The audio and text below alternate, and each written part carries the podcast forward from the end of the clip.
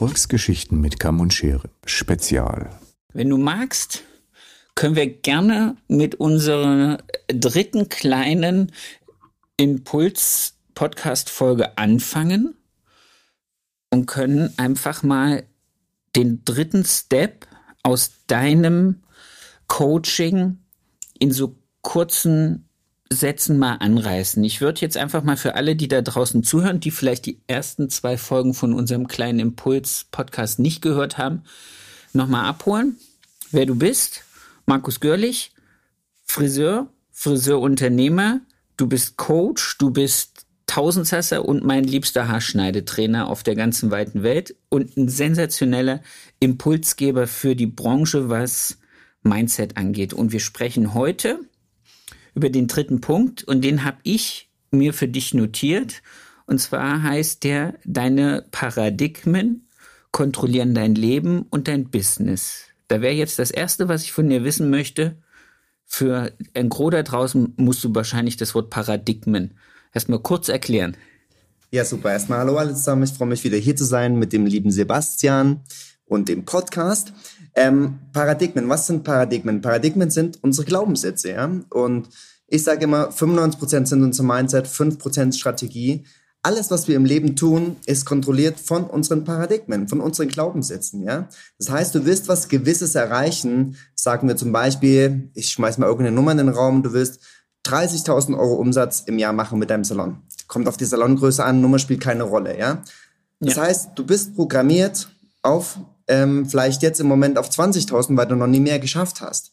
Willst aber 30.000 erreichen, aber dein System spricht dagegen, dein Chip ist programmiert auf 20.000 und du sagst, ich habe x, äh, x äh, Mitarbeitersumme, hm, wie soll ich 30.000 erreichen, ist nicht möglich. Das heißt, unsere Paradigmen, unsere Glaubenssätze steuern sogar unsere Vorstellungskraft und unsere Logik. Ja, die sagen, es ist nicht möglich.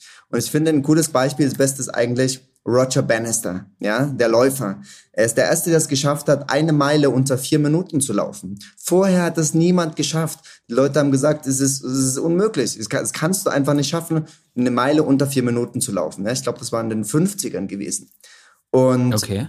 Er ist der Erste, der diese, diesen Rekord gebrochen hat. Was ist Wochen später oder Monate später danach passiert? Boom, boom, boom, boom, boom. Die Leute haben auf einmal es geschafft, eine Meile unter vier Minuten zu laufen. Und vorher haben alle gesagt, das ist nicht möglich. Das ist wie so eine Schallmauer, immer dagegen ge ge geknallt. Und das Gleiche passiert im Salon mit den Umsätzen. Ja? Die Schallmauer ist bei dir vielleicht 20.000, 30.000, keine Ahnung, kommt auf deine Businessgröße an.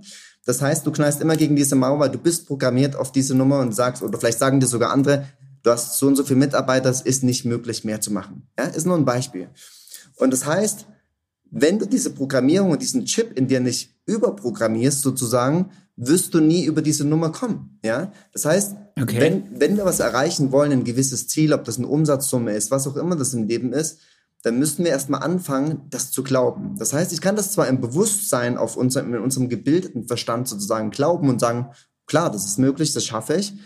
Aber tief in innen mir drin spricht eine Stimme dagegen, die sagt, mm -mm, das schaffst du nicht, das kann nichts werden, ja. Das heißt, wenn wir es nicht schaffen, diese Stimme überzuprogrammieren mit der Stimme, die sagt, doch, du schaffst das, 50.000 ist möglich, ja, wenn wir nicht anfangen, wie diese Person zu handeln, wie diese Person zu laufen, uns wie diese Person anzuziehen, wie diese Person zu sein, ja, dann werden wir es in, in, in der physischen Welt sozusagen nicht erreichen können. Ist nicht möglich. Genau das gleiche Beispiel mit Roger Bannister, ja. Wenn er vorher nicht geglaubt hätte, dass es möglich ist, unter vier Minuten zu laufen, auf tiefster psychologischer Ebene, dann wäre es nicht möglich gewesen. Er hätte es nicht geschafft, ja. Weil das ist ein, okay. Kampf, ein, ein, Kampf der Glaubenssätze unten. Da sagt ein, hast du den neuen Glaubenssatz reingegeben, sagt, bist, bist äh, vorbereitet, sagst, du schaffst das, äh, kommst auf diese 50.000, aber dann sagt die andere Stimme, nee, du schaffst das nicht, das hat noch nie jemand geschafft, ja. Und dann geht dieser innere Kampf los. Und wenn wir es aber schaffen, und wie schaffen wir es? Wir schaffen es über Wiederholung und Emotionen. Ja? Wir müssen in diese Emotionen kommen, wir müssen sehen, fühlen, hören, wie diese Person handelt und ist, die diese 50.000 macht. Wenn wir das wiederholt täglich programmieren, dann schaffen wir es, quasi diese, diese innere Stimme zu überschreiben. Wenn wir an dem Punkt sind, dann wird man, wirst du automatisch merken, dass die Veränderung passiert. Ja? Aber wo kommt denn diese Programmierung her? Also wo, wer in unserem Leben gibt uns denn jetzt entweder wie, wie bei dir, wie bei mir oder wie bei vielen, vielen anderen so eine, so eine Grundprogrammierung, so eine Grundeinstellung über das geht und das geht nicht. Wer gibt uns das mit? Sehr gute Wo Frage. kommt das her? Super Frage. Und zwar basiert das äh, am meisten, am stärksten zwischen 0 und 7. Ja? Also als Kind. Alles, was zwischen 0 und 7 äh, passiert, geht direkt in unser Unterbewusstsein. Das heißt, zwischen 0 und 7 haben wir nicht diesen Filter. Ja? Jetzt als Erwachsener können wir sagen, okay, du erzählst mir was und ich kann sagen, es stimmt oder es stimmt nicht, weil ich entscheide das. Ja? Ich entscheide Ja. das aber natürlich auch aufgrund meiner Glaubenssätze, ob ich dir recht gebe oder ob ich dir nicht recht gebe oder ob ich der Politik recht gebe oder nicht recht gebe. Ja? Ja. Also es wird gefiltert. Ein Kind hat diesen Filter nicht. Was passiert bei dem Kind? Das Kind hört eine Information, das heißt, du sagst, du, das Kind schmeißt das Glas früh runter und du sagst, du bist zu dämlich zu allem, machst immer alles falsch. Was ist der Glaubenssatz von dem Kind? Sofort drin, einprogrammiert, ohne Filter, du machst immer alles falsch. Was wird als Erwachsener passieren? Ich mach's lieber nicht, ich bin lieber vorsichtig, weil ich mache immer alles falsch. Ja? Oder äh, ich mache das mit meiner Tochter ganz stark, die ist vier Jahre alt, ich habe dieses Wissen und nutze dieses Wissen natürlich.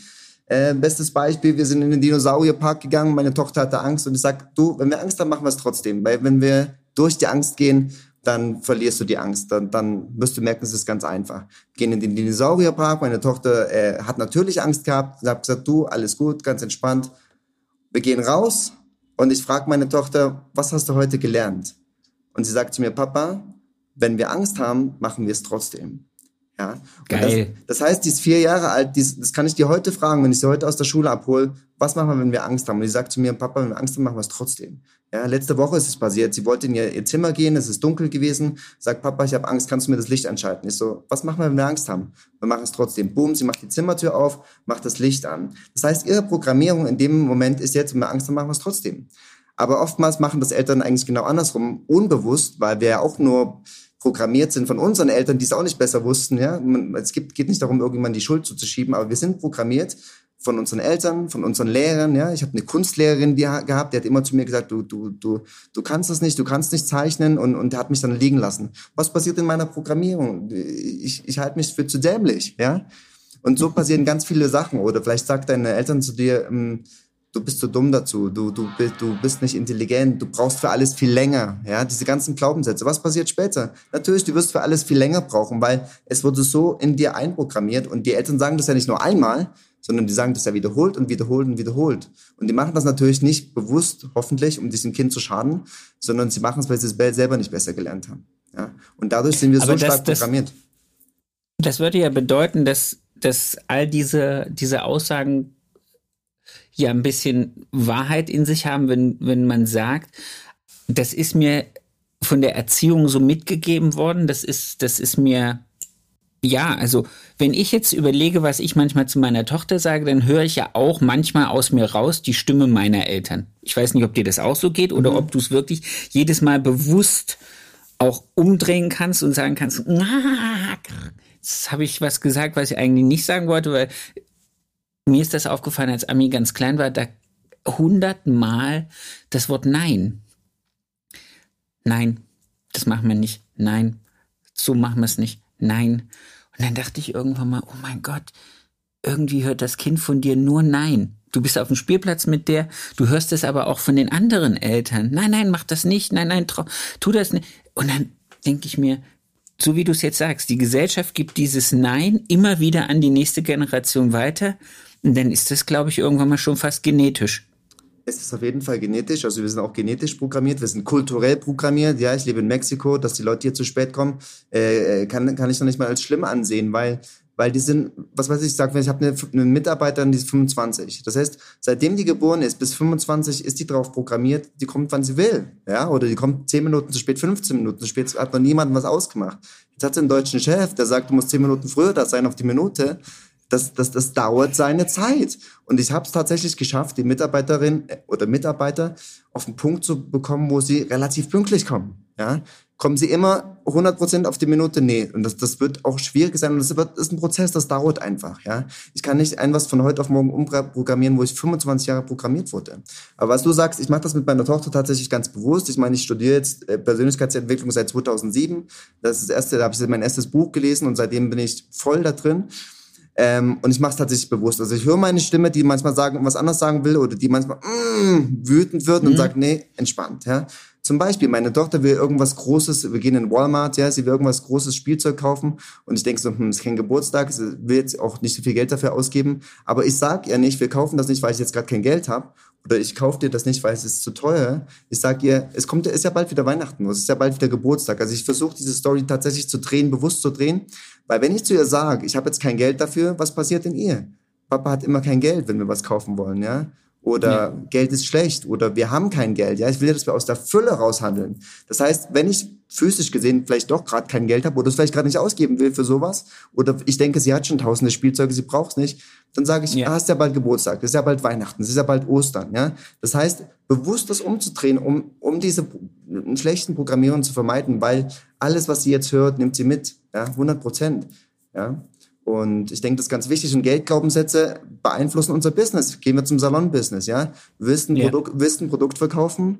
Was passiert? Du guckst eine Kundin an, die hat vielleicht jetzt nicht den schönsten, den schönsten Anzug an oder das schönste Outfit an, kommt vielleicht gerade mit der Jogginghose, weil sie gerade vom Joggen kommt, ist aber eigentlich vielleicht jemand, vielleicht ist sie Millionärin, kommt bloß, bloß gerade vom Joggen um die Alster, ja. Das heißt, kommt in deinen Salon, setzt sich dahin, was macht unser System? Wir bewerten sofort, sagen, mh, hm, kommt da ein Jogginganzug, passiert alles unbewusst, ja, sagen wir nicht bewusst. Ja. Mh, hm, der stelle ich jetzt keine drei Produkte dahin, ja, weil der hat bestimmt kein Geld.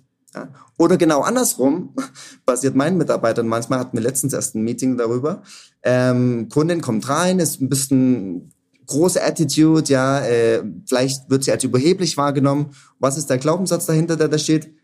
Die hat viel Geld, die ist geizig, die gibt eh nichts aus. So, das ist ein Glaubenssatz, das sind Paradigmen, die sind programmiert. Warum heißt das automatisch nur, weil, den, weil, weil die viel Geld hat, dass sie geizig ist, das auszugeben? Das ist was, was wir für andere denken. Ich sage immer, hör auf, für andere zu denken, ja. Das kann sein, du hast jemanden total Armes dazu sitzen, die gibt aber so viel Geld dafür aus, die hat sich das erspart und die haut heute richtig auf die Kacke, auf Deutsch gesagt. Die haut heute raus. Ja. Ja? Oder du kannst jemanden Reiches da haben, heißt ja nicht automatisch, dass reiche Leute kein, kein Geld haben oder dass sie es nicht ausge äh, Entschuldigung, dass sie es nicht ausgeben wollen. Ja? Da habe ich, da hab ich, da hab ich einen wunderschönen Spruch hier aus unserer schwäbischen Provinz. Ähm, ich bin nicht so reich, weil ich so viel verdiene, ich bin so reich, weil ich so wenig ausgebe. Also du musst es dir auch wert sein, zu sagen, das Geld, das Geld, was ich habe, gebe ich beim Friseur aus oder gebe ich das lieber beim Porsche-Händler aus? Was ist mir wer wert? genau, und ich sage immer zu meinen, zu, zu meinen Leuten, ich frage immer eine Frage. Was, wie viel Geld hast du am Ende des Monats übrig? Alle sagen nix, logischerweise, alles ausgegeben. Ne? Und dann sage ich, und deine, was, was denkst du, wie viel Geld deine Kundin am Ende des Monats übrig hat? Und die Antwort ist die gleiche, nix, ja, weil meistens geben wir alles aus. Das heißt, dann sage ich den Leuten, frage ich die meine Leute immer, das heißt, willst du, dass, wenn die Leute das so oder so ausgeben, dann brauchst du jetzt kein schlechtes Gewissen mehr zu haben, stimmt's? Stimmt, brauchst ja kein schlechtes Gewissen, weil sie geben es eh aus. Das heißt, dann sollen sie doch das Geld lieber bei dir lassen, dass du mehr Provision verdienst, als dass sie es ausgeben und sich noch einen anderen Kaffee beim Starbucks kaufen. Ja? ja. Und, oder eine, eine Jeans kaufen, die sie gar nicht brauchen, weil sie 100 im Schrank haben. Sollen sie doch lieber ein tolles Erlebnis mit dir verbringen. Du gibst alles, deine Energie in diese Person und die nimmt sich sogar noch viel, viel mehr mit, als von dieser Jeans, die sie sich da gerade beim, beim Zara gekauft hat. Ja? Und das ist genau das. Also das Geld am Ende des Monats ist eh alle. Das heißt, lass es doch lieber bei uns. Ja? Lass es hier. Lass genau. es hier. Und das verstehen die dann auch. Dann, dann, dann macht es irgendwie Klick, weil die merken, stimmt, hat irgendwo recht. Ja? Sehr schön. Sehr, sehr cool. Das alles und noch viel, viel mehr gibt's wo? Dies gibt's bei mir in meinem sechs-Monats-Coaching mit Bob Proctor. Also wir brauchen einfach mal eine Nachricht schicken, dann können wir mal telefonieren, entspannt gucken, wo stehst du, wo willst du hin, ja. Und ähm, ich kann euch zeigen, Bob Proctor hat immer gesagt, sag mir, was du willst und ich zeig dir, wie du es bekommst, ja. Also wir programmieren quasi dein Mindset neu, wir, wir programmieren das, es ist kein Motivationsprogramm, ja. Das ist, da gibt es großen Unterschied. Motivationsprogramm ist ein Programm, das pusht dich mal zwei Tage, drei Tage, vier Tage. Das, was ich mache, die Philosophie von Bob Proctor, die ich nehme für mein Coaching, die programmiert dein System von null aus auf neu. Ja, also wir programmieren deine Glaubenssätze neu. Du programmierst das, also ich programmiere nicht dich, sondern ich gebe dir alle Tools, die du brauchst, um deinen Chip auf Erfolg zu programmieren oder auf das, was du willst. Aha. Danke für das wunderbare Gespräch. Danke für den geilen kleinen kurzen Input. Ich freue mich auf die nächste Folge, die wir hoffentlich ganz bald aufnehmen. Und dann sehen wir uns. Ich wünsche dir was. Schöne Woche dir. Ich freue mich. Schönen Abend dir. Ciao. Ciao.